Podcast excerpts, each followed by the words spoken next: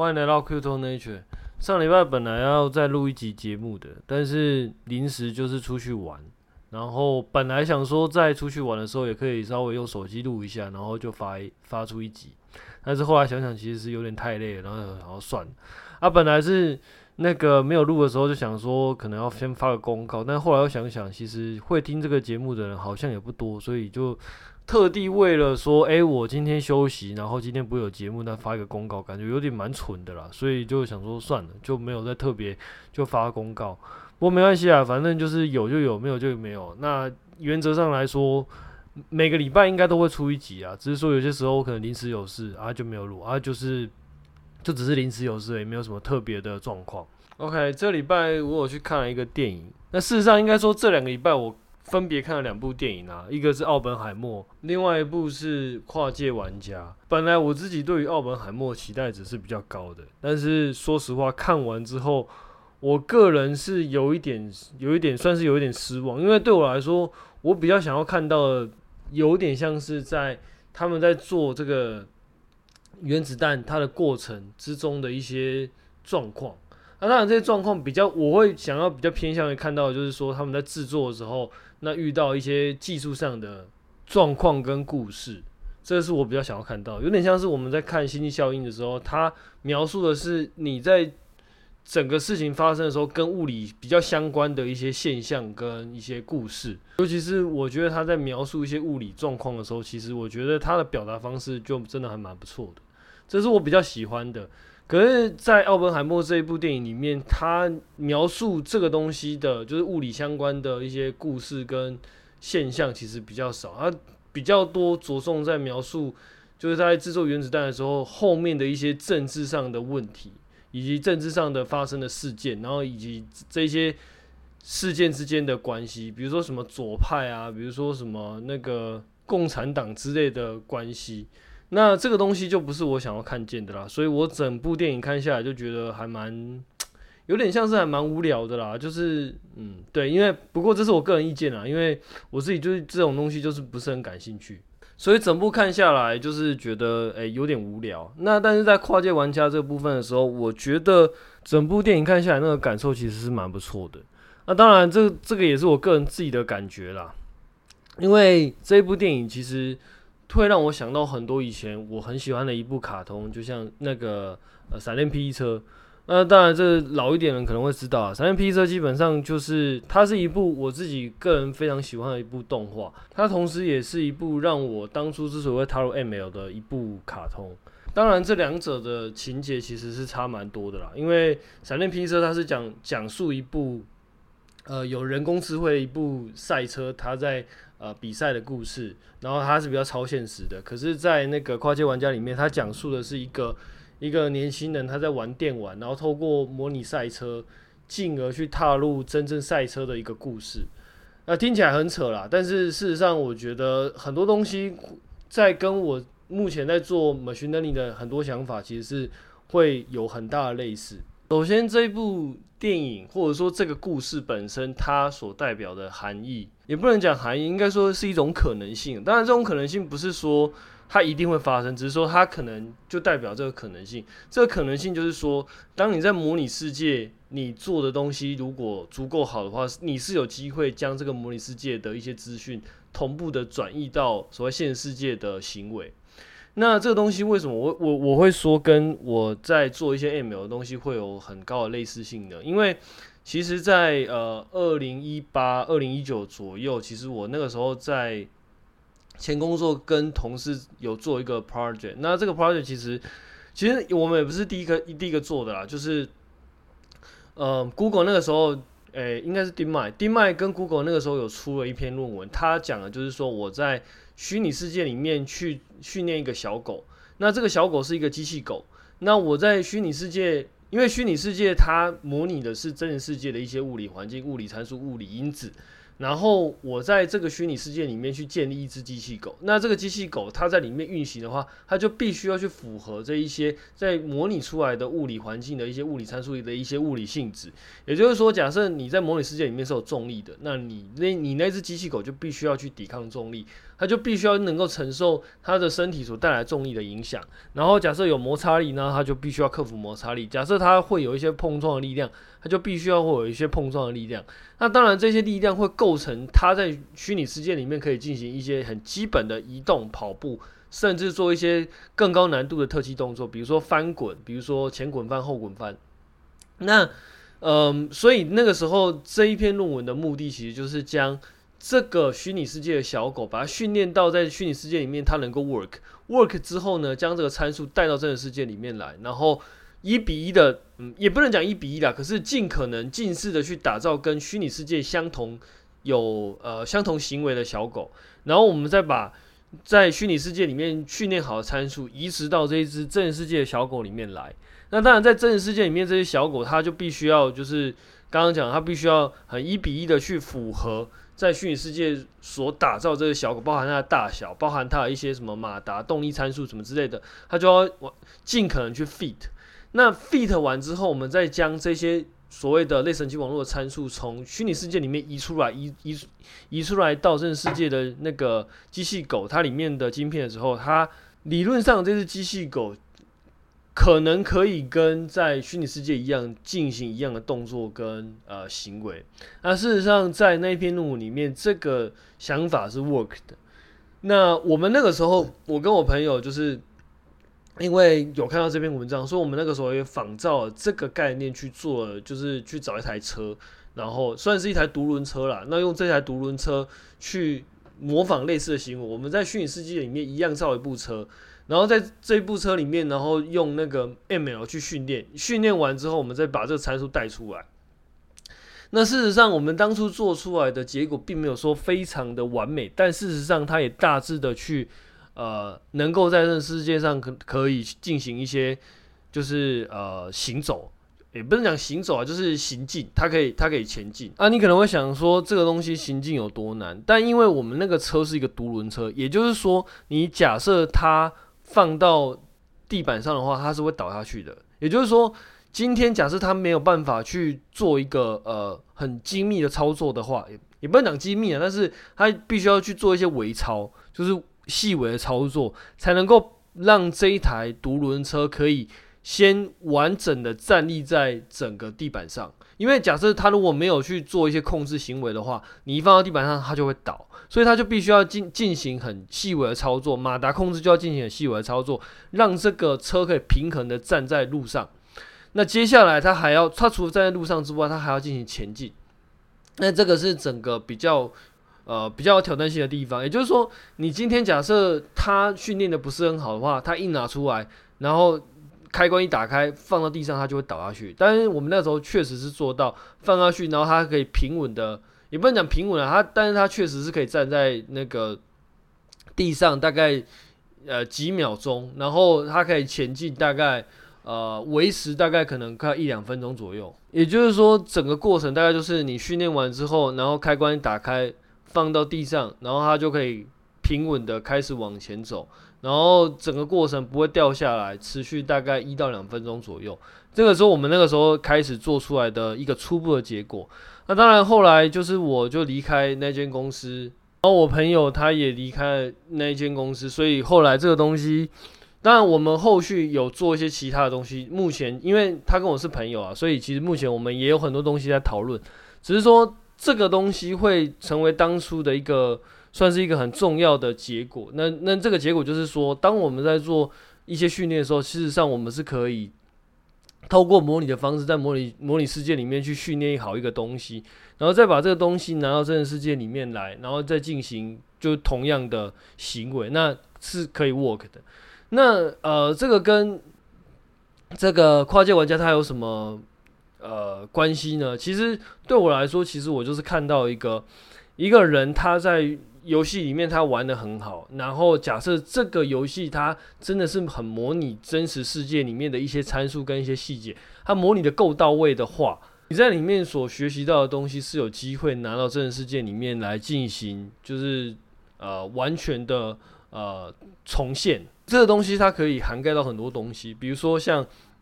未来很多呃很多电竞的。游戏基本上你可以在模拟的环境里面去进行一些呃独立的测试，然后这个测试里面可能有机会可以跟呃真实世界的一些环境去做一些搭配。当然，这个东西在人类里面可以适用的话，其实我相信对于机器来说，它可能可以适应得更好。尤其是对于很多所谓的有 meta learning 的演算法来说，它其实是可以，就是可以跨环境去做那个 inference。这个东西的好最大好处在哪里呢？因为你在真实世界你要进行训练的话，你所花费的代价其实是非常高昂的。我们打个比方来说好了，在电影里面，那个男主角曾经有说过一句话，就是说：“哎，我玩这个游戏已经玩了好几。”好几年，然后我花了好几千个小时去玩这个赛道，所以我对于这个赛道其实非常的熟悉。那这件事情其实是，呃，对我来说其实是一个非常重要的线索，因为真实世界我们在训练机器人的时候，假设我们今天要把它放到真实世界里面来，是会非常的代代价非常高昂，因为。就像我们刚刚在赛场上，你今天要跑一个跑一个赛道，因为赛道它其实是会有开放的时间，比如说晚上你可能没有办法跑，那比如说一些早上比较早一点时间你可能没有办法跑，因为它没有办法配合你，因为所谓赛道他们可能会有管制的时间，你能够进来这个赛道里面去进行训练，其实是非常的呃比较困难，因为很多赛道它必须要保养，它没有办法随时随地的去。开放让你去练习，所以你对于这个赛道的掌握度其实就不一定有那么高。可是透过模拟训练，你就可以有办法去一直一直的去训练，去想办法去熟悉这个赛道。假设你对于这个赛道的模拟其实做得够好的话，你其实是可以无限制的去学习。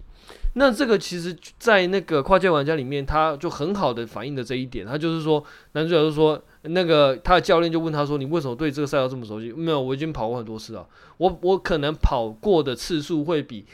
呃在意的选手来的多，因为他在环那个虚拟环境里面，他想要跑几次就跑几次嘛。我觉得这这就是一个很不错的 feedback，因为我就像我们刚刚讲的嘛，假设你今天要训练机器人，你你要训练它去行走，那。这个行走其实，如果你放在那个真实世界的话，然后使用像 reinforcement learning、deep reinforcement learning 之类的技术的话，它必须要不断的经过失败，然后重启这个环境，然后确保它是可以对于这个环境是够了解。因为所谓 deep reinforcement learning，或者说所有 deep learning 来说，它其实都需要透过很强、很庞大的训练量。然后去透过一次又一次不断的失败的学习，然后到最后去矫正他原本错误的资料，然后到最后形成一个正确的神经回路，他才有办法进进行 inference。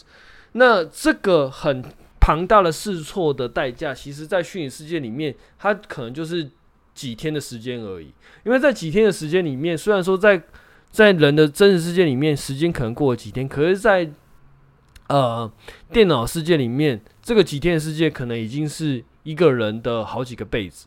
我怎么说呢？因为你在模拟一个东，就是他模拟一趟进程，可能在现实世界里面，你可能需要一个小时去去完成这个进程。可是同样的进程，你在虚拟世界里面完成的时间可能就是一分钟。因为你在一分钟里面，你就可以重启你的环境，然后让这个机器从一个 initial state，然后开始学习，学习到一个失败了之后，然后它记录了这个失败，然后它就重新返回到原点，然后再重新学习。整个过程之中，可能它所需要的时间可能就是半个啊、一分钟，或者说不到一分钟，可能几十秒，它就可以就是重复的去返现这样子的环境。跟重复这样子的训练，然后再从这些训练里面去拿到一些错误，就是一些失败的资讯，然后透过这些失败的资讯去矫正自己的行为。那这些东西就像我们刚刚讲的，它它这些代价在现实间其实是非常高的。然后像这样的机器人，它可能就透过一套很完整缜密的训练的话，它可能就可以同时间去 feed 很多不同的环境，因为你在。电脑世界里面，你只要有办法把这个模拟环境把它重塑，就是重现出来的话，你基本上可以随时的去做训练。我自己觉得这个东西对于 ML 或者是一些 robotics 的演算法，其实都是一个很，很不错的正面消息啊。那虽然说这个这个消息，其实在很久之前已经被验证它是可以，它是可以 work 的。只是说现在为呃，现在它的那个可以使用的场域其实还不多啦，所以但是对我自己觉得，对于很多训练的人来说，应该是一个很算是从侧面去验证你自己的想法，应该是我觉得应该是没有问题的。OK，反正整部电影对我来说，就是除了这一些东西，对于因为像我自己在做 machine learning 的人来说，其实是一个很不错的 feedback。尤其是这部电影，它根据的其实是一个事实去打造。虽然说这个事实跟完整的事实也不见得一样，因为它很多事件虽然都有发生，但是它其实因为剧情的需要，所以它一些发生顺序跟当初其实可能不一定是一样的。但是确实是有一个。算是电视节目，然后就是找那一些打电玩的人，然后想办法让他们变成一个真正的赛车手。我觉得，嗯，对我来说，可能因为在拍电影的时候，他必须要去有一些剧情上的需要，所以他很多事件发生的顺序可能跟这个世界发生的顺序是不太一样的。但是在 Wiki 里面，目前我考究到，他确实是参加了 GT，这个 GT 就是从那个。电玩里面，然后去找到一个人，然后这个最后的赢家，他可以参加真实世界赛车比赛。所以，因为这这些事件对我来说，这些都是一个很不错的 feedback，因为它不是只有电影，它是确实是真实发生过一些事件。当然，撇除一些 machine learning 的 feedback 对我的影响，呃，整部电影对我来说其实是呃非常娱乐性。那我觉得，当然我自己就是比较喜欢看爽片啊，但是呃，整部电影对我来说就是会觉得很精彩这样。而且它很多剧情其实它也没有很拖泥带水，就是它一直的去呃描述它整个赛车的进程，它发生一些故事，所以整整体的对我来说其实是蛮棒的一个一部电影。OK，那接下来我们回到市场的部分，目前市场其实就是又慢慢的就跌回来，那这一波基本上我也没怎么卖，所以大概就是原地那个回档，吃好吃满。不过对我来说，反正就是在找机会去进行下一步的操作啊。目前来说，应该就是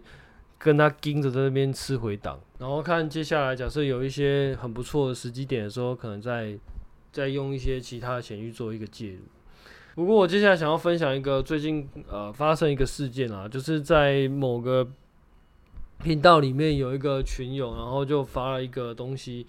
就发了一个讯息啦，那呃，他发这个讯息，基简简单来说就是说，有他的朋友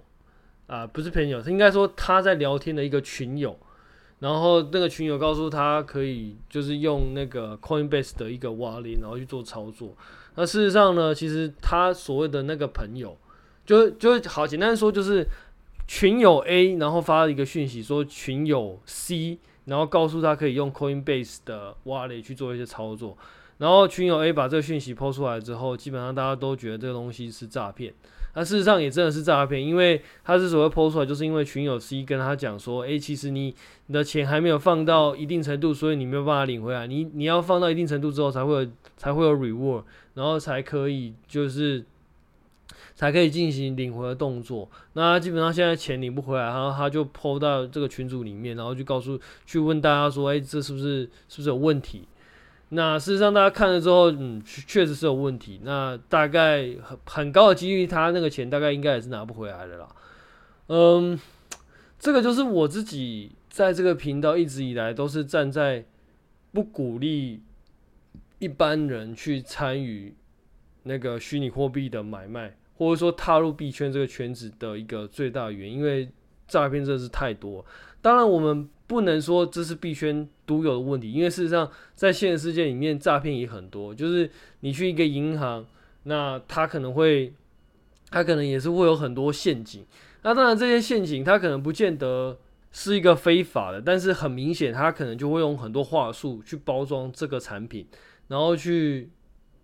然后去告诉你说这个产品能够赚钱，可是这个产品不见得适合你，然后到时候就就赔钱。对我来说，这个东西其实，呃，也算是一种很危险的、很危险的环境啊。然后有一些甚至根本就是一个诈骗，就是有一些理财工具根本就是一个诈骗，就是像之前有很多所谓什么基金啊、什么什么基金啊，然后保证会回本，到时候都是诈骗。如呃诸如此类的，其实诈骗真的很多，不只有在币圈，其实在现实世界里面有很多，包含你。呃，像我自己印象很深刻，就是因为我自己对于中华电信的某一些就是什么回馈，其实我从来不会去屌它。呃，像什么什么铃声啊什么，我从来没有去换。但是你，但是因为你也没有去查证，所以你就会觉得你自己是不是有很多点数？那呃，所以有当他一直寄来的时候，你有些时候就会觉得，诶、这个东西是不是真的可以换？那当然，在在你没有真正去查证的话，你很容易真的就不小心点入那个链接，然后就被诈骗。那又或者是说，像我自己也有遇过，呃，甚至差点上当，就是说有一个简讯告诉我说我的那个电费没缴，可是我自己就觉得，奇怪，我电费应该有缴啦，为什么他会寄这讯息给我？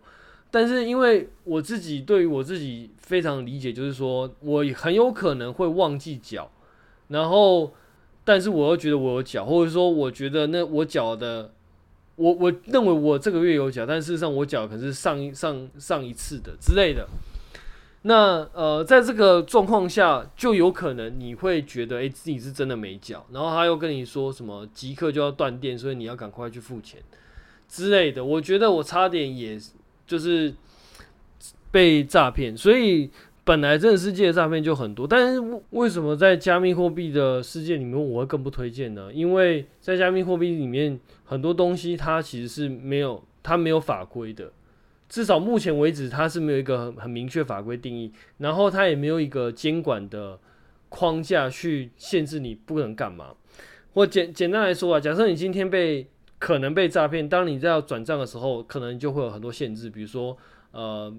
比如说单次转账可能不能不能超过三万块啊，然后或者是说他会先遏制你的上限，可能比如说你可能没有没有去申请，你可能最多就只能转两万块啊。假假设被诈骗诈骗十万块以上的时候，你一开始你就转不过去啊。当你要提高这个上限的时候，可能你就会被，就是你在申提出申请过程之中，你你可能就要证明很多东西，都确保你不是被诈骗。可是，在那个加密货币里面，其实是没有这样子的东西的，就是。很多东西，呃，你只比如说你只要有 private key，那你大概就他任何人都可以从这个钱包里面转钱，他不管你是谁，也就是说有没有掌握这这些 key，有没有掌握一些呃 token 的 ownership，其实是会比这个东西到底是属于谁的来的重要，又或者是说，其实这个东西的所有权就是取决于这个 key 是在谁手上，这个 ownership 这是在谁手上。所以，假设你今天没有办法掌握你的 private key，没有办法掌握你 ownership，那你就没有办法保证这个钱包的所有权是你的。那对于很多人来说，其实这个东西会变得更加危险，就是说你不你不会清楚，就很多时候你不会清楚你到底是什么时候把你的 ownership 把它提供出去，它可能会透过一些其他的方式，然后让你以为你的 ownership 还在你手上，但事实上你已经把你 ownership 交出去了。那很多时候都会透过 UI 的一些方式，然后去掩盖这一些 ownership 转移的过程，它就会让整个诈骗里面会变得更，你会更防不胜防，因为你没有想到，其实他就在这个时候骗你，或者说他其实就在这个时候去就把你的钱转走。那我自己觉得这个东西就会对于很多呃人来说，其实是尤其是你不是很熟悉这些加密货币的。呃，操作或者说里面的细节，或者说里面的原理的人来说，其实会会变得更加危险。我打个比方来说好了，我在第一次接触到以太坊的时候，因为因为我我我一开始接触到加密货币的时候，那个时候它的价格其实很高，那很多链上的操作其实我那个时候不是很熟悉，所以一开始我就是接触到链上的资料，其实并不是以太坊，我那个时候。玩比较多的是 Solana 跟一些 Cosmos 的东西，还有还有一些像 Polkadot，就是比较像多链或者说它的手续费比较没有那么高的这些链去做，就是去去做操作。所以相对来说，我自己会一开始是比较熟悉这些东西的操作啦，因为那个时候以太坊的那个手续费很贵嘛。那一开始你刚进来这边的时候，你对于很多不熟悉，所以我自己就会去限制我自己。呃，一次能够动用的钱，那对我来说，那个时候以太坊的费就就真的蛮高的。那所以，我就会转移到其他链去做操作。那后来我就是回到以太坊的时候，那个时候因为就是当你已经碰过一段时间了，然后你回去开始慢慢回去看 EVM 跟以太坊的东西的时候，呃，很多东西你可能就会就会大意了。一开始我要了解。以太坊的 contract 的时候，我就是从 GitHub 里面，然后去搜寻一些东西，搜搜寻一些资料，然后来看这些 contract 是怎么弄的。但因为那个时候就有点大意了，所以有搜寻到一些 code，那一些 code 我觉得我我我自己看一下，我觉得怪怪的。但又呃那个东西是属于那个 MEV bot，就是 MEV BOT 啊。然后那个时候就想说，哎、因为我也没有做过 M MEV，我想说就是不不晓得它到底怎么运作。然后刚好就搜寻到这种 MEV But 的一些 GitHub，然后就进去看。然后看完之后，我就就我就很疑惑，因为这个东西跟我想象的就不太一样。因为想要习惯这个东西怎么可以赚钱，但是我又不是很明白，就是说不定是我自己的思考方式是错的，他这样子是真的有办法赚钱的。就是我明明已经觉得怪怪的，但是我又觉得可能是我自己了解不够，然后我就想说，那干脆就先试试看。然后呢，我就照他的那个东西真的去跑，那。那之所以说大意的，就是我这个时候就直接跑在那个 ARB 的那个链上，然后就，然后整个过程就很尴尬，因为到时候钱就被转走了。因为转走那时候，我才我才意识到啊，我自己被诈骗了。当然，其实我诈骗的金额其实没有到很多啦，因为我我自己还是有一些风控的概念，就是说，哎，这个东西，呃，它是一个测试的的状况，所以我基本上不会把钱放很多。所以其实对我来说，它就是一个小小的。受伤，但是其实就还好，就当做学这学了一个经验。但但是这整个过程之中，其实我自己是有犯了几个错误，就是说，呃，因为我因为那个时候就觉得懒的，就是想说先看人家是怎么弄的，然后我我在之后在想说，看能不能就是去对这个行为去做一些改变。这个方式假设在以前在写程式的时候，那个时候其实基本上它的问题可能不会到很大。但是在币圈里面跟钱有相关的东西，这样子的想法可能就会非常危险。因为假设你真的跑在是真实环境的话，那你可能一次就会有机会造成一个呃损伤。我自己就是进到币圈以来，其实我自己没有被诈骗过，那我也没有被 rock 过，这大概算是第一次啦。那呃，因为之所以之所以自己没有被 rug 过，很多程度是因为我对很多东西是有。是有呃潜意识的防范，比如说很多那种很土狗的东西，基本上我都不玩。然后那种很多很 scam 的东西，基本上我看到就避开。可是，在这件事情上，其实我没有，我还没有对这东西抱有很高的警觉性，因为我想说，反正就是一个扣而已嘛。那当然，这这个东西对我来说，呃，假设让我再重来一次的话，其实我应该要把它先跑在那个测试网里面，然后去看看这个东西到底怎么 work 的。但因为它是 MEV 嘛，然后就想说，其实你的测试网你不见得。就是不见得会有同样的效果，所以我就跑在正式的环境里面，那到时候就炸掉。所以我想讲的，就是说，嗯，其实很多时候你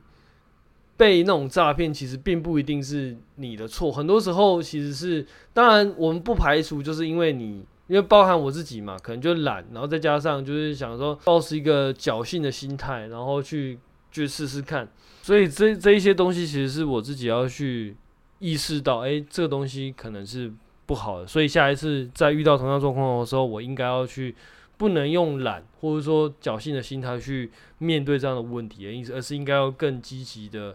去，呃，去思考要怎么样去应对这样的状况。但反过来说，就是说，就是因为它太多这种这种呃很自由的机会，就是说我刚刚讲了，它的 key，它只要办法掌握你的 key，或者说掌握你 ownership，它就可以把你的钱转走。它有很多这种状况，然后再加上，呃，这种状况很容易在你今天懒，你今天侥幸心态的状况下，很容易会去发生。就是你你这个心态很容易会让别人掌握住这个机会，然后把你的钱转走。可是假设同样的懒跟同样的侥幸心态，你放在那个传统的银行的那种工具里面，你也是有可能很大有可能会受伤。可是至少在那种呃，绝对是诈骗的状况下，你可能还是会有一些防范的机制，比如说，你今天就像我们刚刚讲，你今天在转钱的时候可能会有一些上限，所以你没有办法转的太多。那当然，这些东西它这个这些限制到底是好还是不好，其实见仁见智啊，因为有些人会觉得这些限制其实很麻烦，这是扰民。但是对于有可能会被诈骗的这些人来说，它可能是一个防盗锁，它可能就是一个保护机制，就是确保这些人其实在转钱的时候，他是真的是要真的知道自己在干嘛。所以，同样的侥幸心态跟同样的懒惰，在加密货币的圈子里面，你可以受到的伤害可能会比在传统金融来的更多。所以，这就是为什么我没有很鼓励，或者说，其实对于我周旁周遭的朋友，其实我到目前为止，我也没有特别去呃聊这个东西，其实这就是最大的原因，因为其实有很多坑其实是，嗯、你没有踩过，你不会知道，但是或者说你的那个你的知道的东西不够多，你可能没有事先没有那种防范意识，那。当然，你也可以说，就是因为你没有踩过，你不会知道。那你踩过，一下就会知道。可是，嗯、呃，为什么一定要受到受到伤才要知道这件事情？你为什么不能够在你根本就还没有受伤之前就知道？哎，这东西可能它风险度比较高，所以你就最好先不要碰。因为你在传统金融里面，你还是有机会获得一个很不错的收益。然后这些东西可能它都是一个目前来说，它是一个呃相对来说保护比较多的地方。这是我自己的看法啊，就提供给大家做参考。那希望大家都能够在，假设你今天已经在币圈的话，那希望大家都能够在这币圈里面，就是不要被骗。然后，因为假设你今天你操作失败就算了，就是那是你自己的问题。可是，当然你被诈骗也是你自己的问题啊。可是，呃，你今天操作失败，你还可以说就是自己技不如人。可是你今天被骗，你真的觉得？就是那心情真的是很差，希望大家在币圈操作里面都能够安全，然后就能够保护好自己的资产。OK，那我们就先讲到这边，那我们下次见，拜拜。